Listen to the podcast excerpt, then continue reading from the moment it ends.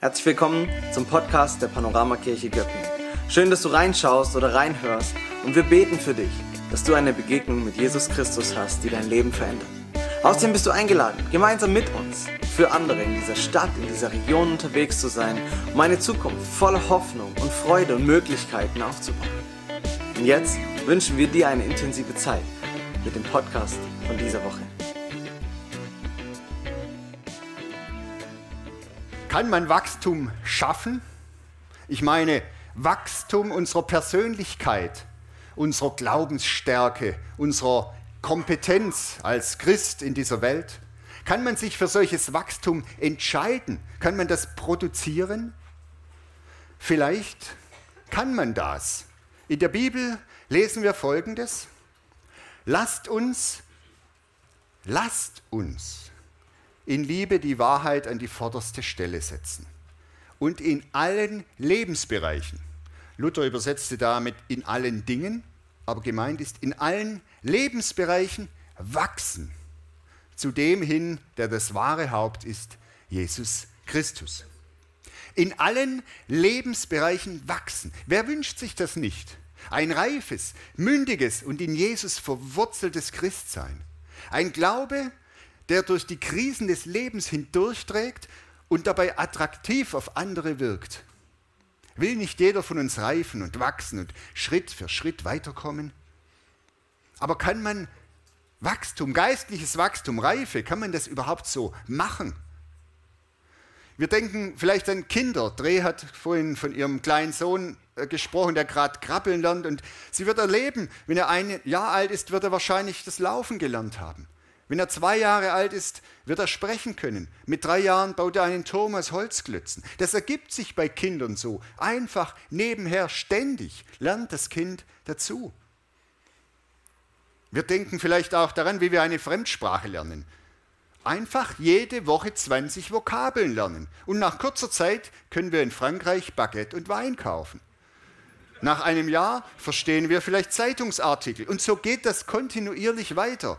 Reife, Wachstum, Entwicklung. Und so müsste doch auch der geistliche Reifeprozess funktionieren. Und wer neu im christlichen Glauben ist, der stellt sich das genauso vor. Und denkt sich, wenn mal jemand zehn Jahre Christ ist, so wie ihr oder wenn ich euch so sehe, der hat schon so viel gelernt. Der verhält sich immer perfekt. Der ist ständig mit Jesus auf Tuchfühlung im Einklang. Aber die Realität ist eine andere. Und das wissen wir. Das weiß jeder, der schon zehn Jahre Christ ist. So einfach geht es nicht. Next, so lautet der Titel unserer aktuellen Themenserie, Themenreihe. Und da geht es um Wachstum, um Jüngerschaft, um Reife. Wir sind in einer Predigtserie. Wir haben in den Gemeindenews darüber geschrieben, machen das auch wieder. Wir hatten im Heartbeat dieses, dieses Thema Wachstum. Aber Next, das ist ganz bewusst kein Programm. Das ist nicht ein Seminar, wo du die Kurse 1 bis 4 besuchen kannst und dann hast du es erreicht, dann hast du das Level und dann kommst du immer weiter. Nein, bei Next stellen wir einander eine Frage. Wir stellen uns selbst eine Frage. Die Frage lautet, was ist dein nächster Schritt? Was ist dein nächster Schritt? Kein Kurs, kein Seminar. Aber auch bei dieser Frage, was ist dein nächster Schritt, sollten wir uns bewusst machen, dass geistliche Wachstumsschritte nicht so stetig verlaufen wie die Entwicklung eines Kleinkindes oder wie das Lernen einer Fremdsprache. Ja, wir wollen nicht die Illusion vermitteln, dass wir einfach drei Schritte gehen können und dann auch drei Schritte weiter sind. Leider fällt man manchmal schon bei Schritt zwei auf die Nase. Die Entwicklung unserer Persönlichkeit, die bewegt sich nicht in einer kontinuierlich ansteigenden Linie, sondern eher wie in einer Achterbahn mit Loopings und mit Steilkurven, aber auch mit zähen langen Anstiegen und manchmal mit steilen, rapiden Abstürzen. Und so ist Wachstum auch ein Ringen, ein Ringen zwischen Erfolg und Niederlage, zwischen Auf und Ab. Und dennoch, dennoch mit der schönen, lohnenswerten Aussicht, irgendwie irgendwann weiterzukommen. Dazu wollen wir motivieren. Wer aufsteht und losgeht, der wird auch etwas erreichen können. Arno hat in der Predigt letzte Woche formuliert, Wachstum ist ein aktiver, lebenslanger Prozess, den Gott durch die Kraft seines Heiligen Geistes mit uns durchmacht. Und in vielen Fällen geschieht Wachstum und Entwicklung mit uns, ohne dass wir gefragt werden. Und gleichzeitig können wir unsere Entwicklung auch fördern. Wenn wir aktiv sind, wenn wir uns hinauswagen in neue Regionen, indem wir mutig neues Land betreten. Schauen wir uns nochmal den Bibelvers vom Anfang an. Lasst uns in Liebe die Wahrheit an die vorderste Stelle setzen und in allen Lebensbereichen wachsen, hin zu dem, der das wahre Haupt ist, Jesus Christus. In allen Lebensbereichen. Das ist so ein Hinweis darauf, wo wir überall neues Land erobern können. Wir haben im Leitungsteam, als wir darüber nachgedacht haben, haben wir sieben Bereiche formuliert, die unser Leben ausmachen. Und überall könnten wir wachsen. In der Beziehung zu Gott, in der Beziehung zu Menschen, bei Arbeit und Gesellschaft, bei unserem Dienst im Reich Gottes, in den Dingen, die uns zur Verfügung stehen, wie wir umgehen mit den Fähigkeiten, mit den Ressourcen, mit dem Geld, mit der Zeit, die wir haben. Auch in unserer Freizeitgestaltung können wir uns weiterentwickeln. Natürlich auch in dem Bereich Körper, Gesundheit, Fitness. Überall können wir weiterkommen. Heute möchte ich einen Schwerpunkt setzen auf Punkt 3, Arbeit und Gesellschaft. Und ich weiß, was bestimmt viele von euch jetzt erwarten. Einen Appell. Einen Appell in der Art, engagiert euch als Christen in der Gesellschaft. Vielleicht kannst du dich als Stadtrat bewerben. Vielleicht solltest du in deiner Firma Betriebsrat werden oder in deiner Schule Klassensprecher. Elternbeirat wäre eine gute Idee oder in deinem Sportverein Verantwortung übernehmen. Überall gibt es Möglichkeiten. Das wäre gut. Ah ja, das wäre doch gut, aber schauen wir uns die Realität an. Die Realität ist, die meisten von uns, die meisten von euch haben sich schon entschieden und sind schon seit langem ehrenamtlich im Einsatz. Ihr habt euch entschieden, Zeit zu investieren, Kraft und Geld, und zwar in einer christlichen Gemeinde. Die meisten von uns hier. Zu investieren als Mitarbeiter in, im Kinderbereich bei den Rangers, aktiv zu sein im Lobpreis oder eine Kleingruppe zu leiten, im Gebet, in der Seelsorge oder auch in den wichtigen praktischen Aufgaben. Das alles ist auch ein Engagement für unsere Gesellschaft. Wir sind ja ein Segen für diese Stadt, für dieses Land. Wir sind doch bereits eine hochaktive Gruppe. Sollen wir darüber hinaus noch mehr machen? Ist das realistisch? Für die meisten von uns antwortet, lautet die Antwort Nein. Es ist genug. Respektiere deine Grenzen. Das Leben ist ein Marathon und wir müssen lange durchhalten. Aber gleichzeitig ist die Antwort doch ja. Ja, wir haben eine wichtige Funktion in der Gesellschaft an den Stellen, nämlich wo wir heute schon sind. Eine wichtige Funktion an deinem Arbeitsplatz, wo du heute schon bist. In deiner Schule, in deiner Nachbarschaft, deinem Freundeskreis, deinem Verein, wo auch immer. Da, wo du heute schon bist, da wirst du herausgefordert. Und dort wirst du auch wahrgenommen, auch wahrgenommen, wie du dich als Christ verhältst. Dort will Jesus bewirken, dass deine Kompetenz wächst. Dort will Jesus bewirken, dass dein Einfluss, dein guter Einfluss größer wird. Dort, wo du heute schon bist. Next das bedeutet für die meisten von uns nicht unbedingt etwas Neues anzufangen, sondern an den Orten, wo du heute stehst, weiterzukommen und dich zu entwickeln. Und das, das kannst du mit Gottes Hilfe schaffen. Mehr Reife, mehr Kompetenz, mehr positiven Einfluss, neues Land betreten dort, wo du schon bist. Ich möchte eine großartige Geschichte aus der Bibel erzählen. Eine Geschichte, die vielleicht wirklich noch nicht jeder kennt.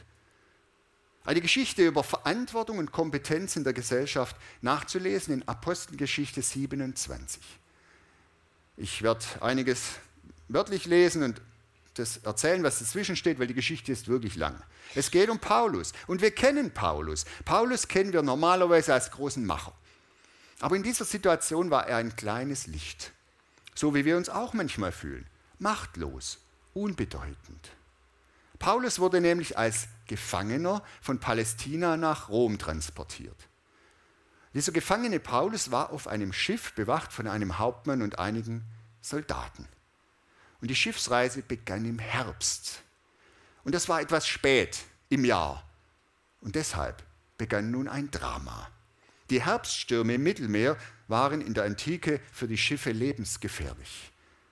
Und deshalb stand gleich am Anfang Paulus, dieser Gefangene, der eigentlich nichts zu melden hatte. Er stand auf und hinterfragte den Hauptmann und die Seeleute oder kritisierte sie und sagte, ihr Männer, wenn wir weiter segeln, sehe ich große Gefahren und Schwierigkeiten auf uns zukommen. Und zwar nicht nur für das Schiff und die Ladung, die wir hier mit äh, dabei haben, sondern auch für unser Leben. Doch der Hauptmann vertraute mehr auf das Urteil des Kapitäns. Und so kam das Schiff in einen gewaltigen Sturm. Man verlor die Kontrolle, man musste die gesamte Fracht ins Meer werfen, um nicht unterzugehen, und trieb 14 Tage lang umher, manövrierunfähig, bis das Schiff schließlich vor der Insel Malta auf Klippen auflief und begann zu sinken. In jener Nacht versuchten die Matrosen, die Seeleute, sich mit dem einzigen Rettungsboot aus dem Staub zu machen und die Passagiere alleine und hilflos auf dem sinkenden Schiff zurückzulassen. Paulus erkannte das Vorhaben und er warnte den Hauptmann und sagte, wenn die Seeleute nicht auf dem Schiff bleiben, dann sind wir alle verloren. Die Soldaten reagierten jetzt und schlugen die Haltetaue vom Schiff durch und das Rettungsboot stürzte in die Tiefe und niemand konnte fliehen. Im Morgengrauen stand Paulus wieder auf und sprach vor der gesamten Besatzung und den Passagieren und sagte, seit 14 Tagen seid ihr voller Anspannung, ihr habt kaum etwas gegessen. Wenn ihr überleben wollt, dann müsst ihr jetzt etwas essen. Und ihr dürft sicher sein, euch wird nichts passieren, keinem von euch wird auch nur ein Haar gekrümmt werden. Und innerhalb der nächsten Stunden an diesem Vormittag konnten alle Personen von dem Schiff auf die Insel gerettet werden, kein einziger kam zu Schaden. Ein eindrucksvoller Auftritt eines eigentlich machtlosen Gefangenen. Aber so wie Paulus aufgetreten ist, so kannst du es auch tun. Überall gibt es schwierige Situationen, Konflikte, Bedrohungen. Und überall braucht man Menschen, die bereit sind, Verantwortung zu übernehmen. Jemanden, der das richtige Wort zur richtigen Zeit sagt.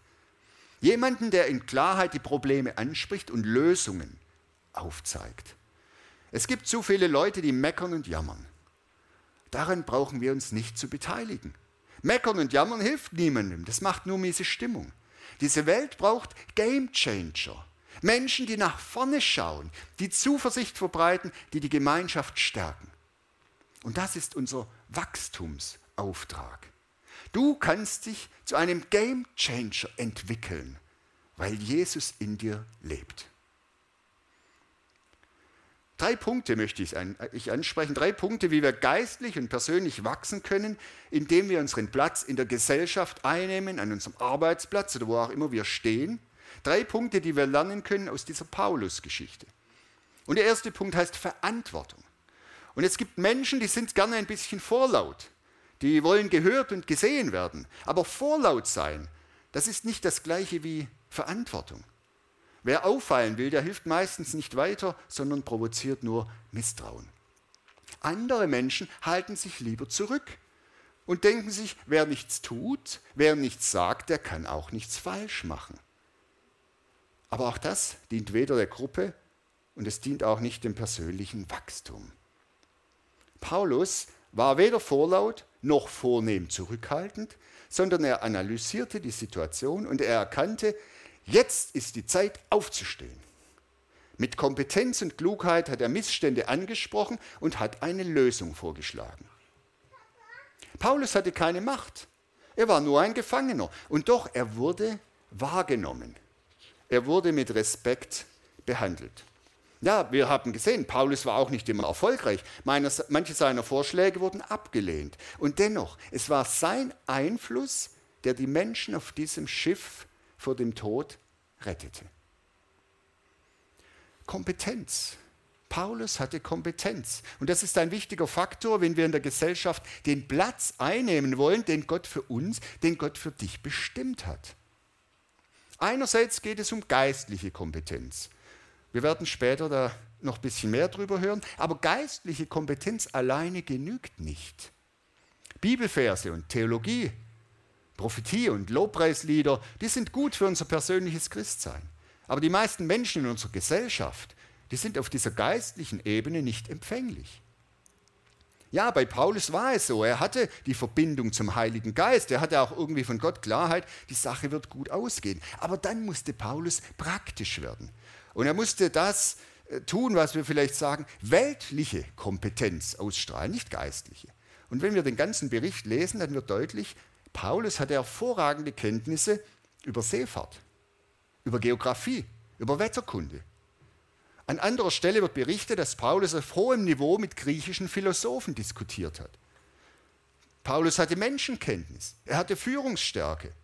Paulus war kompetent in den Dingen, die in dieser Welt wichtig sind.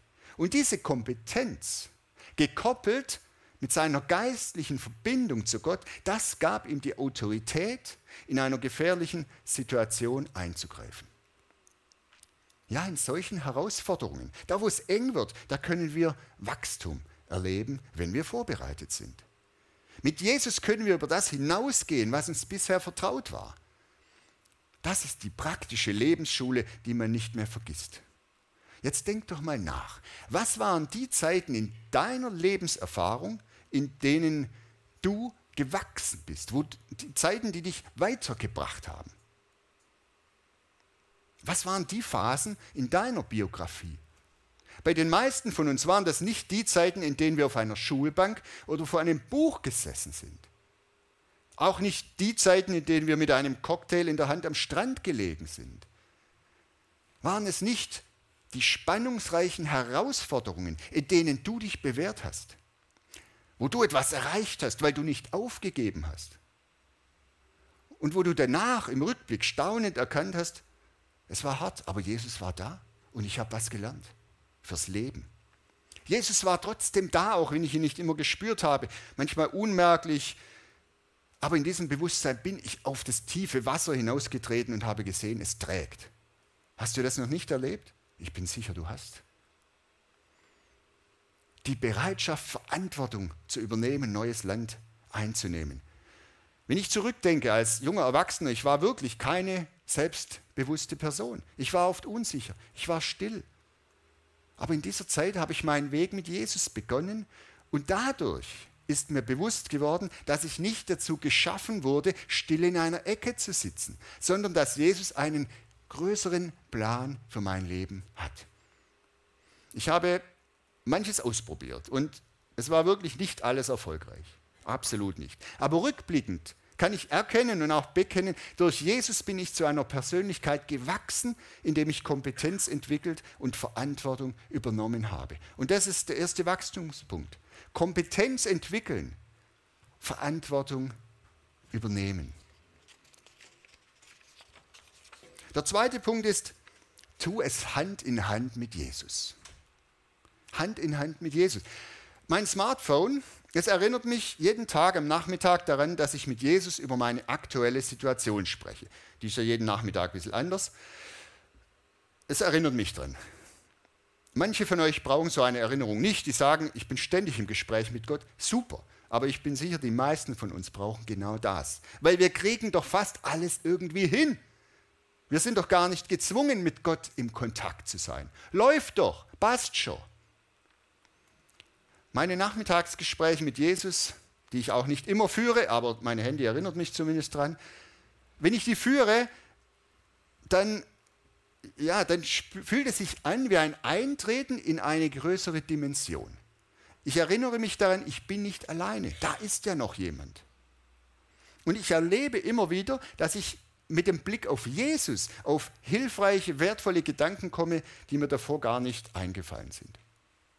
Es lohnt sich. Hand in Hand mit Jesus.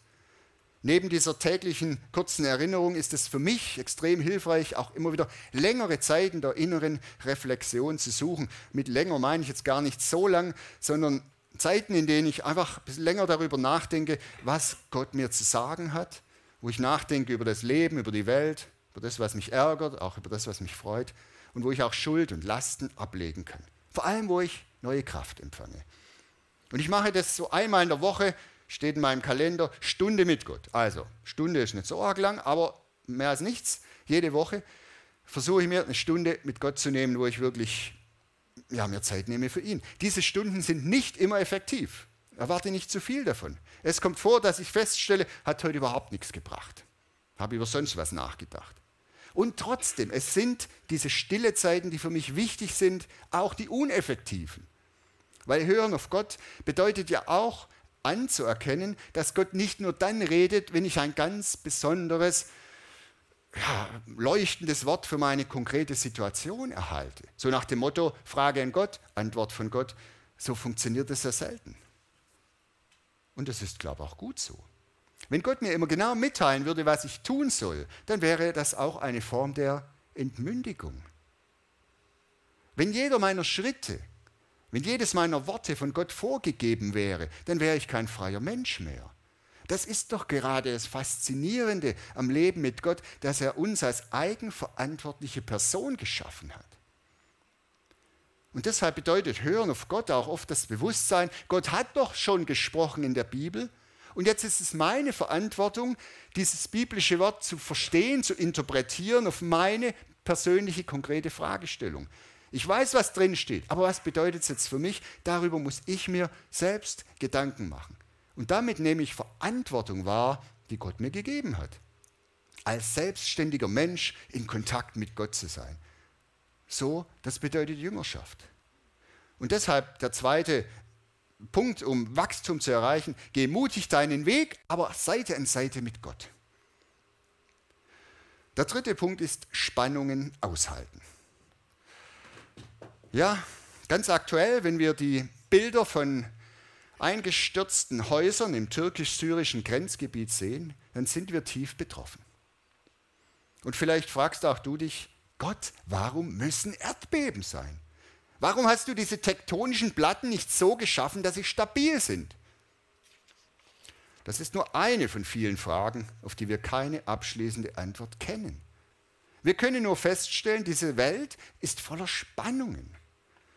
Leben und Tod, Hass und Liebe, Gelingen und Scheitern, Stärke und Schwäche. Und so gehört es zur menschlichen Reife, Spannungen auszuhalten, ohne abzustumpfen. Und die Bibel, die blendet das dann nicht aus. Die Bibel setzt sich mit solchen Spannungen in aller Ehrlichkeit auseinander. Sie schildert das Ringen des gläubigen Menschen mit dem Leid, mit dem Schmerz, mit der Vergänglichkeit. Und deshalb versuche nicht, das Wort Gottes auf einige heitere Bibelverse zu reduzieren. Einfache Antworten werden einer komplexen Welt nicht gerecht. Und da gibt es diese schönen Verse aus Psalm 23. Der Herr ist mein Hirte, mir wird nichts mangeln. Und auch Gutes und Barmherzigkeit werden mir folgen mein Leben lang. Und diese Worte wärmen unser Herz, wenn es uns gut geht. Aber sie klingen oder sie können wie Zynismus klingen, wenn eine, eine Krebsdiagnose kommt, wenn ein Kind überfahren wird, wenn eine Ehe auseinandergeht. Mir wird nichts mangeln, bitte? Und so müssen wir in der realen Welt Spannungen aushalten. Aber das Wertvolle an Psalm 23 ist doch, dass er diese Spannung aufnimmt. Weil diese beiden Verse bilden ja nur den Anfang und das Ende eines Psalms, der in der Mitte durch ein finsteres Tal geht. Durch eine Existenz bedroht von Todfeinden. Psalm 23, der wurde in tiefer Not geboren. Und doch bleibt er nicht in der Verzweiflung oder im Sarkasmus stecken, sondern ist eingebettet in diese glaubensstarken Worte des Hoff der Hoffnung und des Trostes. Ja, das ist der Grund, warum unser nächstes Thema so wichtig ist. Wir müssen lernen, Spannungen aushalten. Die Erfahrung ist doch, dass wir im realen Leben oft gar nicht gefragt werden, ob wir wachsen wollen. Da steht nicht unbedingt einer und sagt, was ist dein nächster Schritt. Nein, wir werden hineingeworfen in Situationen, die uns an unsere Grenzen bringen. Du wirst doch nicht gefragt, willst du gemobbt werden? Willst du einen Autounfall erleiden? Willst du, dass dein Kind krank wird? Du wirst ungefragt hineingeworfen in die Spannung zwischen deinen Träumen vom glücklichen Leben und der schonungslosen Realität. Und davor schützt uns auch das Christsein nicht. Aber in der Not, da kannst du dich entscheiden. Will ich dennoch an Jesus festhalten? Will ich Gott vertrauen, dass er in den Schatten des Todes bei mir ist und dass am Ende garantiert alles gut wird, auch wenn ich das Ende noch nicht kenne? Die tiefste Not ist oft der Punkt der Entscheidung. Halten wir trotz Zweifeln an Gott fest? Empfangen wir unsere Stärke von ihm, wenn wir keine Kraft mehr haben? Und auch werden wir mutiger? Werden wir weiser?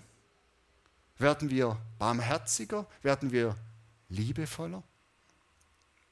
Das sind Wachstumsprozesse, die nachhaltig sind und die uns zu einer Persönlichkeit reifen lassen, die ihren Platz in der Welt einnimmt.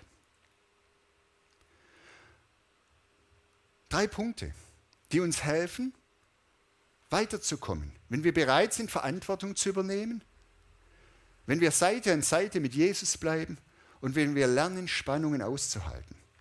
Der Weg des Wachstums geht nicht über Vermeidung, sondern über Verantwortung in der Situation, in der du stehst. Ja, du. Wir können alle ein bisschen stolz und dankbar sein für das, was wir heute schon leisten. Ich bin wirklich beeindruckt von dir, der, die du hier sitzt. Beeindruckt von euch, die ihr als Ärzte oder Krankenpfleger im Einsatz seid, um Menschen gesund zu machen, trotz dem Risiko, Fehler zu machen, beschimpft zu werden und einen unglaublichen Leistungsdruck zu ertragen. Beeindruckt von euch, die ihr als Lehrer, Erzieher, Pädagogen im Einsatz seid und euch unter vielen Mühen und Angriffen dafür einsetzt, junge Menschen auf das Leben vorzubereiten beeindruckt von euch, die ihr in staatlichen Einrichtungen und Verwaltungen arbeitet und dafür sorgt, dass Ordnungen und Gesetze eingehalten werden, um diese Gesellschaft stabil zu halten. Beeindruckt von euch, die ihr Eltern seid und die große Aufgabe angenommen habt, Kinder bei Tag und Nacht zu versorgen, zu schützen, zu begleiten, zu ermutigen und stark zu machen für das Leben. Ja, beeindruckt von allen anderen Berufen und Berufungen, die ihr einnehmt und wo ihr steht, jeden Tag immer wieder neu. Und ich habe größten Respekt vor dem, was du jeden Tag vollbringst an deinem Platz mit Gottes Hilfe. Und es werden neue Herausforderungen kommen. Fürchte dich nicht. Du bist nicht alleine.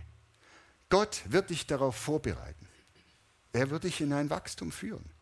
Und deshalb könnte es sein, dass der nächste Schritt, von dem wir immer wieder reden, für dich vielleicht nur ein einfaches Gebet ist. Ein Gebet, das lautet, Jesus, gebrauche mich. Ich will mich von dir führen lassen. Entwickle mich zu dem Menschen, den du dir wünschst.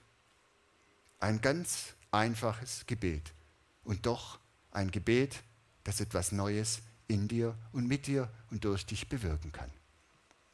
Und ich möchte euch einladen, jetzt noch eine kurze Zeit zu nehmen, vielleicht dieses Gebet zu sprechen oder darüber nachzudenken und darüber nachzudenken, was es für dich bedeutet, in dem Platz, wo du bist, Verantwortung zu übernehmen, Seite an Seite mit Jesus, in den Spannungen, die da sind und zu sehen, wie Gott dich in Wachstum führt. Lasst uns ein bisschen in die Stille gehen.